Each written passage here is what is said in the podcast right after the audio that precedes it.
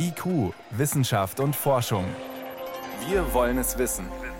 Ein Podcast von Bayern 2. Welche Tiere können sich nicht fortbewegen, aber trotzdem wahre Wunderwerke schaffen? Ja, es sind die Korallen. In den bunten Unterwassergebilden, die bilden, da explodiert ja der Artenreichtum. Korallen sind aber empfindliche Gewohnheitstiere, könnte man sagen, die mögen es überhaupt nicht, wenn sich in ihrer Umgebung irgendwas ändert. Das passiert aber gerade laufend, denn die Ozeane werden tendenziell wärmer und saurer. Ja, und was passiert, wenn die Koralle irgendwas nicht mag? Sie wird bleich. Solche Korallenbleichen, die gibt es immer wieder. Gerade jetzt wütet eine neue am größten Korallenriff der Welt, am Great Barrier Reef vor der Ostküste Australiens. Wie bedrohlich ist das? Das konnte ich heute Professor Gerd Würheide fragen. Er ist Geobiologe an der Ludwig-Maximilians-Universität in München, forscht zu Korallen und gerade im Moment forscht er auf den Malediven im Indischen Ozean. Und kurz vor der Sendung war er von dort zugeschaltet. Schönen guten Tag aus den Tropen. Freut mich sehr. Sie haben selber sehr viel an Riffen schon geforscht. Was ist denn so faszinierend an diesen Gebilden Korallen?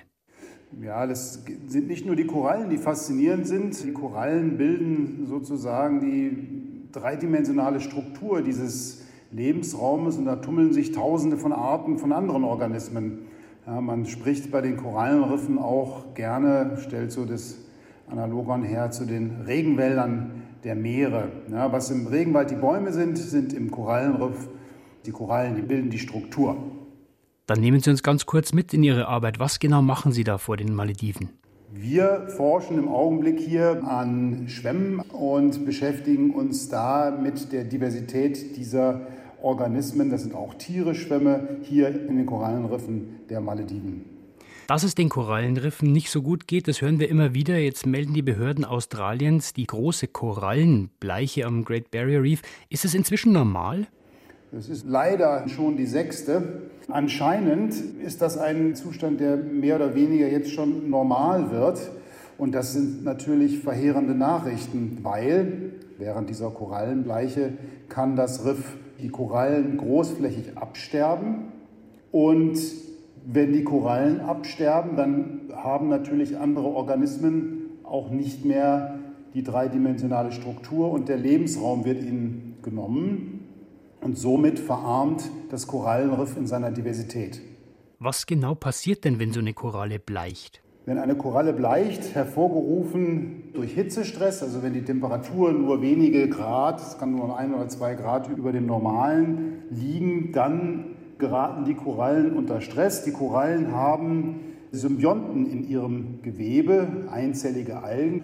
Und wenn es denen zu warm wird, dann spuckt die Koralle diese Symbionten aus. Ohne diese Symbionten kann sie aber nicht richtig gut leben. Die versorgen die Koralle mit Nahrung, mit Pigmenten, mit Farbe.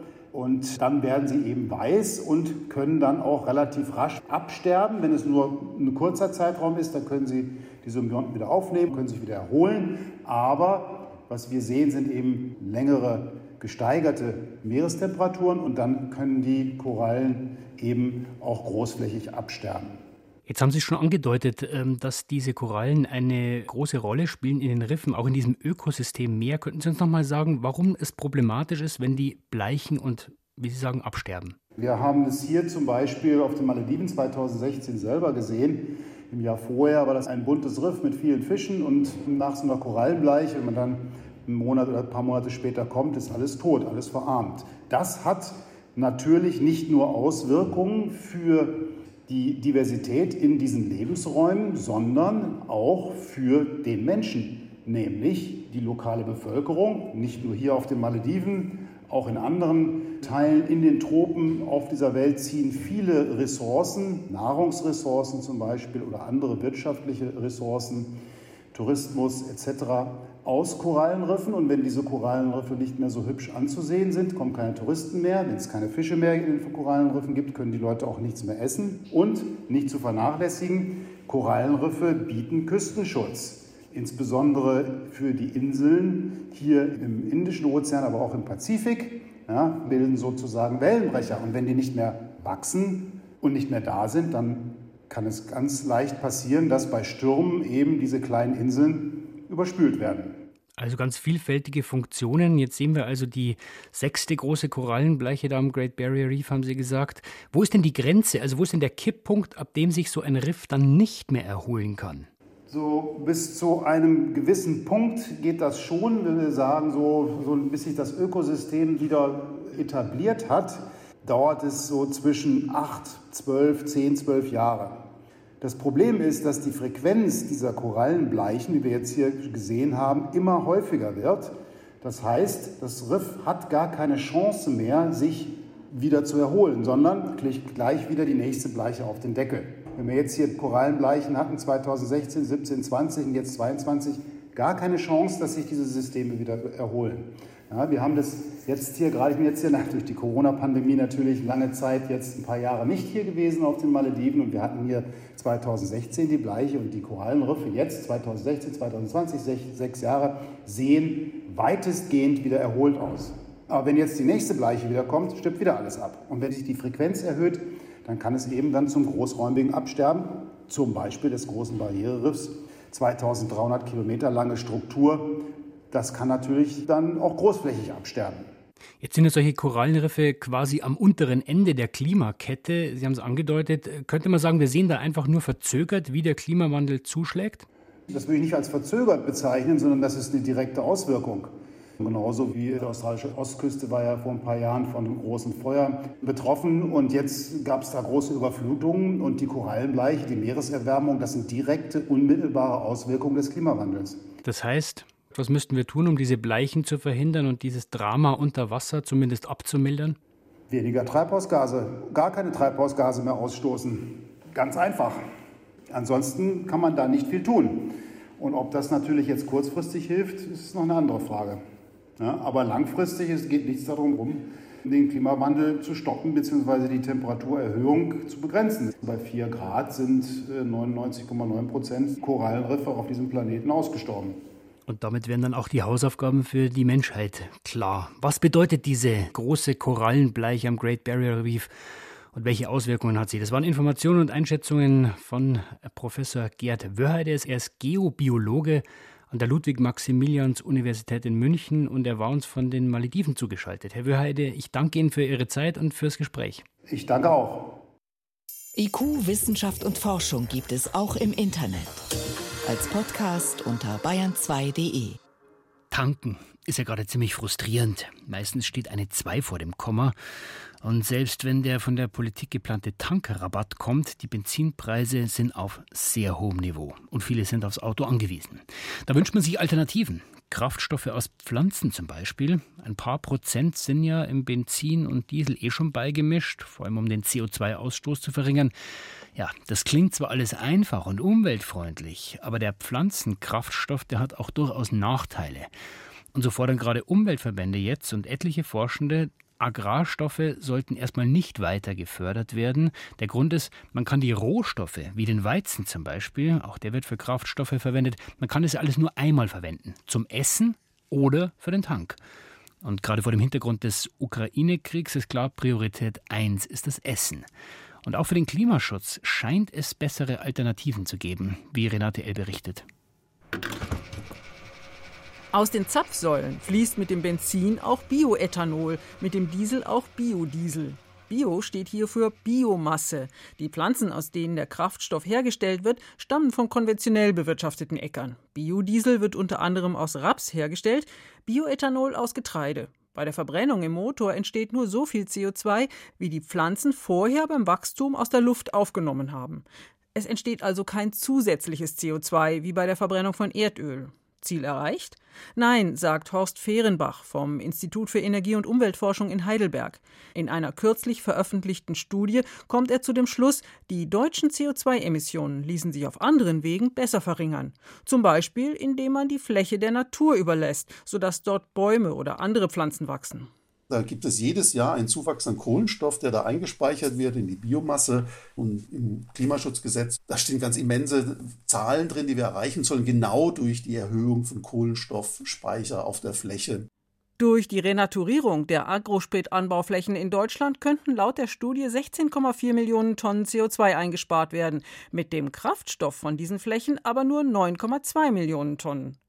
Nun ist es hierzulande eher unwahrscheinlich, dass Äcker in Wälder umgewandelt werden.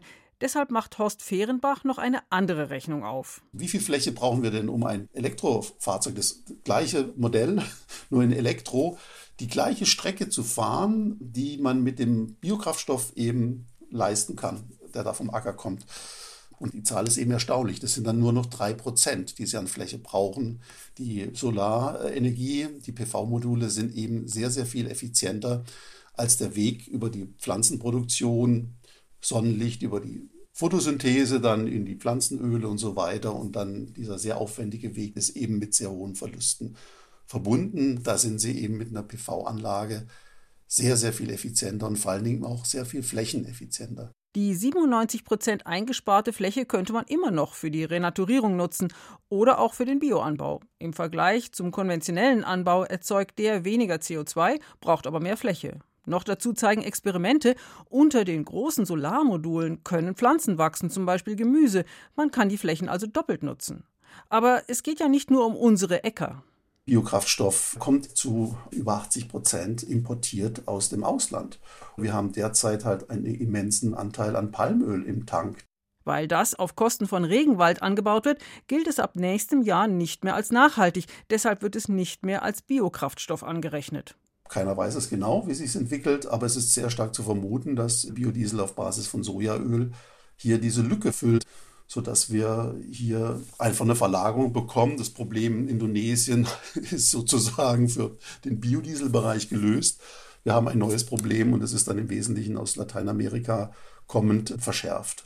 Denn der Sojaanbau dort in riesigen Monokulturen mit hohem Pestizideinsatz führt zu erheblichen ökologischen Schäden und auch zu Gesundheitsschäden bei der Bevölkerung. Zudem ist Ackerfläche ein knappes Gut und wird eher für Lebensmittel als für Energiepflanzen gebraucht, die laut der neuen Studie ohnehin kaum CO2 einsparen und auch keine großen Mengen Erdöl ersetzen können.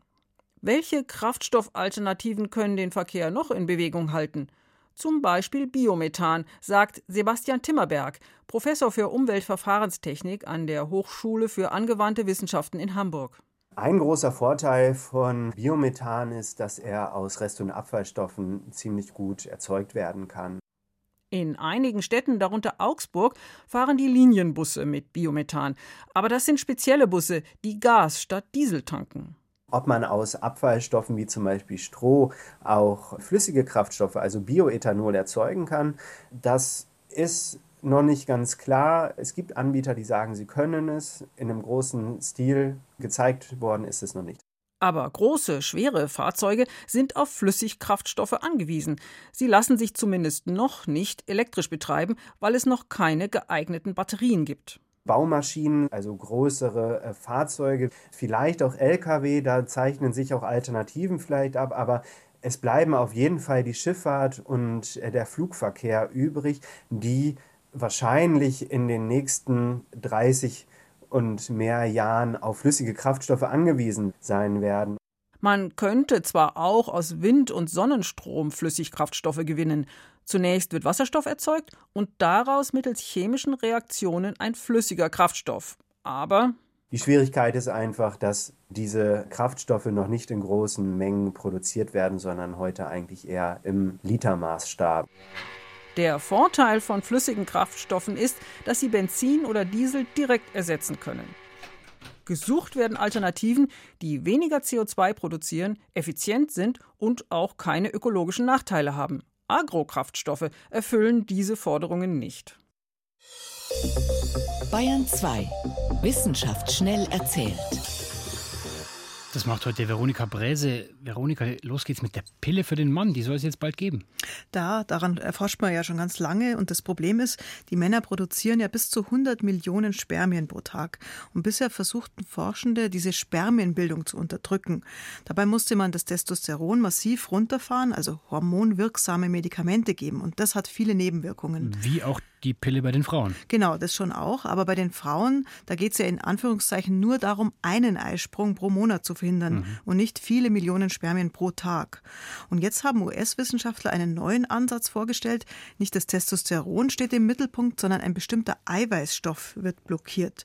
Dieses Eiweiß hat die Aufgabe, Spermien zu bilden. Und wenn man jetzt dieses Eiweiß hemmt, dann sorgt das für 99 Prozent Sterilität. zumindest bei der Maus. Okay, also bei der Maus klappt's und heißt es auch, beim Mann klappt's? Ja, das, da fangen jetzt erste Tests im Sommer an. Dann können Männer wahrscheinlich diese hormonfreie Pille irgendwann zur Verhütung nehmen. Die Tests werden dann auch zeigen, ob diese Pille für den Mann wirklich keine Nebenwirkungen hat. Davon geht man nämlich zurzeit aus. Mhm. Jetzt springen wir an den Südpol. Es geht nicht um den Klimawandel, sondern um die Frage, warum das Eis am Südpol vor allem im Dezember so rasant schmilzt. Forschende haben sich da lange den Kopf drüber zerbrochen, Windmuster und Meeresströmungen analysiert und alles Mögliche. Aber die Lösung scheint einfacher zu sein. Im Sommer, da ist es ja am Südpol durchgehend hell und diese hellen Monate verhalten sich dann, so wie bei uns in den gemäßigten Breiten, wie ein einzelner Sommertag. Und der erreicht am späten Nachmittag seine maximale Wirkung. Und dieser späte Nachmittag, der entspricht sozusagen dem Sommer da am Südpol im Dezember. Und damit haben die Forscher zwar jetzt eine Erklärung gefunden, aber das hat jetzt schon wieder eine neue Frage aufgetan. Welche? Also, dass da einen Unterschied gibt bei Nord- und Südpol. Am Nordpol, da passiert das Schmelzen nämlich ganz gleichmäßig über die dortigen Sommermonate verteilt und nicht so rasant in kurzer Zeit. Und früher dachten die Forscher, das wäre normal. Und jetzt fragen sie sich, warum ist es nicht so wie am Südpol, wo besonders viel in einem Monat schmilzt. Und gibt es da zumindest schon mal eine Idee dazu? Ja, also das könnte am Untergrund liegen. Also am Nordpol, da haben wir einfach eine flache Eisschicht, die auf dem Nordpolarmeer schwimmt. Mhm. Und der Südpol, das ist ja ein Kontinent mit hohen Gebirgen. Und wenn da die Sonne eben drauf scheint, dann schmilzt das Eis sehr schnell und fließt dann ins Meer. Also daran könnte es liegen, an diesem Untergrund. Mhm. Zum Schluss was ganz anderes. Es geht um den Geruch der Antike und dass wir den nicht ja, erkennen können, weil Düfte halt so flüchtig sind. Die haben sich längst verflüchtigt. Genau, die gibt es nicht mehr.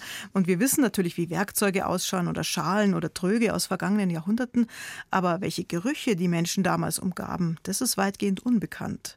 Und Forschende aus Jena, die fahnden jetzt nach kleinsten Überresten von Weihrauch oder von Parfum und die ziehen dann daraus so Biomoleküle und rekonstruieren die damaligen Düfte.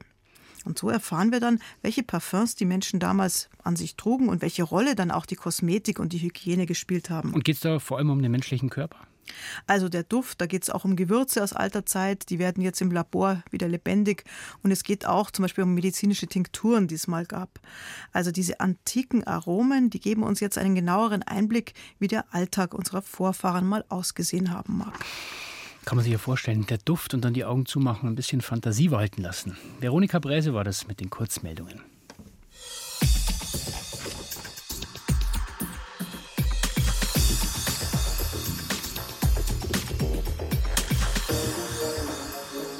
Es ist nicht nur der Traum vieler Kinder, einmal ein Tier oder eine Pflanze finden, die noch niemand vorher gefunden hat. Weil dann darf man ihr einen eigenen Namen geben. Selber aussuchen, wie sie heißt. Ja, aber man hat nicht viele Möglichkeiten. Entweder man fängt irgendwo an zu graben und sucht, oder man schlägt sich durch irgendwelche unentdeckten Dschungelwinkel des Planeten. Aber wenn man Glück hat und tatsächlich etwas Neues findet, dann darf man eben den Wurm, die Schnecke oder irgendein Insekt selbst benennen. Das kann dann rein wissenschaftlich lateinisch klingen oder auch nach jemandem, dem man zum Beispiel eine besondere Ehre angedeihen lassen möchte. Und genau so sind einige der erstaunlichsten Tiernamen der letzten Jahrzehnte entstanden. Der junge Paläontologe und Tintenfischexperte Christopher Whalen hatte gerade seine Doktorarbeit an der Yale-Universität beendet. Als er noch ein paar Tintenfischfossilien durchschaute, die jahrzehntelang in einem Naturkundemuseum in Kanada in einer Schublade gelegen hatten, fiel ihm eines als ungewöhnlich gut erhalten auf. And notice that you could actually see the arms in this particular fossil. An diesem versteinerten Tintenfisch konnte ich tatsächlich alle Arme genau sehen. Das ist sehr selten, denn nur unter ganz speziellen Voraussetzungen werden die zarten Weichteile nicht zerstört, bevor die Tiere versteinern. Und als ich die Arme unter dem Mikroskop anschaute, konnte ich sogar auf jedem Arm zwei Reihen Saugnäpfe erkennen. Das ist unglaublich selten. Whalen entdeckte, dass dieser gut erhaltene Tintenfisch, der vor 328 Millionen Jahren durchs Meer geschwommen ist, zu den Vampirtintenfischen gehörte und eine bisher unentdeckte Art war. Daraufhin beschrieb er die Art und gab ihr den Namen Silipsimopodi baideni. Es war kurz nach Joe Bidens Amtsantritt. Da dachte ich, das wäre doch eine schöne Art und Weise, seine Präsidentschaft zu ehren. Wir waren so ermutigt von Bidens Plänen, gegen den Klimawandel vorzugehen und wissenschaftliche Forschung zu fördern.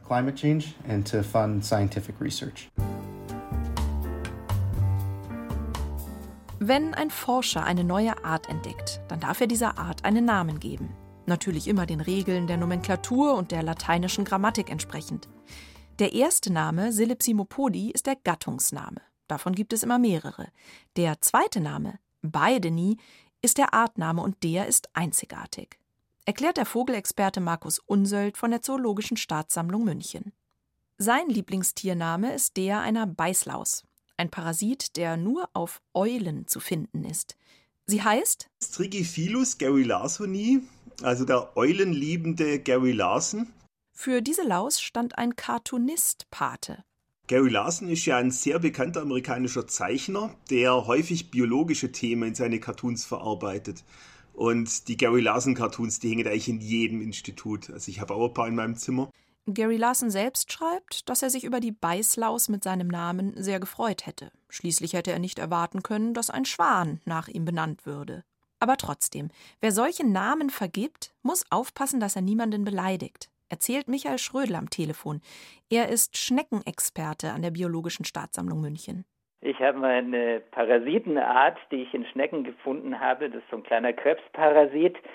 Habe ich nach einer Parasitenforscherin benannt und die war erstmal überhaupt nicht begeistert, dass ich dieses ihrer Aussage nach totale hässliche Viech nach ihr benannt habe. Aber ich habe es tatsächlich gut gemeint und wir haben uns dann nach Jahren des Schweigens ausgesprochen und ich habe sie überzeugen können, dass das wirklich in bester Absicht gemeint war.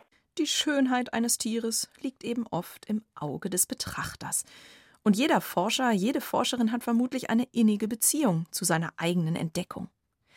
Ein berühmter Name hebt sich hervor aus der Schar der Artverwandten, und so bekam eine in Kalifornien entdeckte Mikromotte den Namen Neopalpa Donald Trumpy. Sie trägt einen fedrig blonden Haarschopf auf dem Köpfchen. Prinzipiell kann man schon vieles machen, allerdings gibt es auch Grenzen. Also zum Beispiel darf man das Tier nicht nach sich selber benennen, sondern muss es nach irgendeiner anderen Person benennen, muss es dann auch begründen, warum man das so benennt und ja, man darf eigentlich auch keine gemeine Namen vergeben. So heißt zum Beispiel die allererste Schnecke in der Schneckendatenbank der Zoologischen Staatssammlung in München Bursina boris beckeri, eine stachelig-zipflige Schalenschnecke aus den Philippinen, dessen Entdecker, ein Amateurschneckenforscher, Boris Becker-Fan war. Die kalifornische Spinne Aptostichus Barack Obamai ist nach dem bekennenden Spinnenfreund Barack Obama benannt. Und ein fossiler Schlangenstern aus Rügen, dessen Gattungsname dunkler Stern bedeutet, heißt jetzt Astrosombra Rammsteinensis, nach den echten Dark Stars von Rammstein.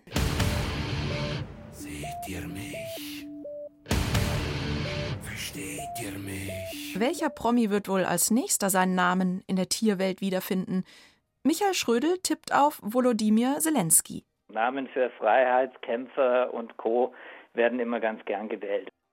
Schrödel selbst will seine nächsten Entdeckungen nach Politikern benennen und hat schon angeregt, dass das möglichst viele Forscher tun sollten. Einfach bloß, um die Herrschaften darauf hinzuweisen, dass sie sich bitte schön besser um die nach ihnen benannten Tiere und ihrem dahin Verschwinden von der Welt kümmern sollen. Wie erstaunliche Tiernamen entstehen. Jenny von Sperber hat diese Geschichte erzählt. Soweit war es das vom IQ-Team für heute. Stefan Geier war am Mikrofon.